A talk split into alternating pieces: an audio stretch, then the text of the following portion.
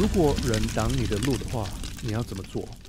What if someone blocks your way? What do you do? Well, one thing you could do is just go around. But you can't do that if you're trapped in the Suez Canal earlier this year. That made big news. That's what we're talking about today for our hot words the Suez Canal blockage. That is 苏伊士运河堵塞事件.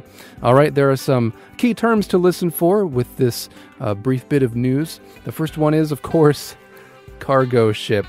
That's what got stuck, okay? That is 货轮.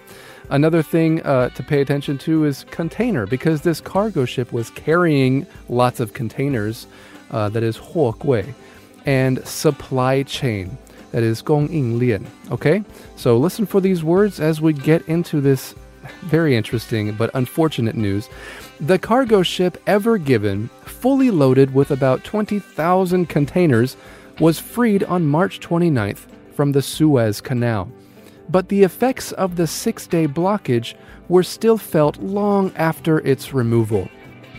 The blockage delayed global delivery dates by up to four weeks, straining supply chains already affected by the coronavirus pandemic.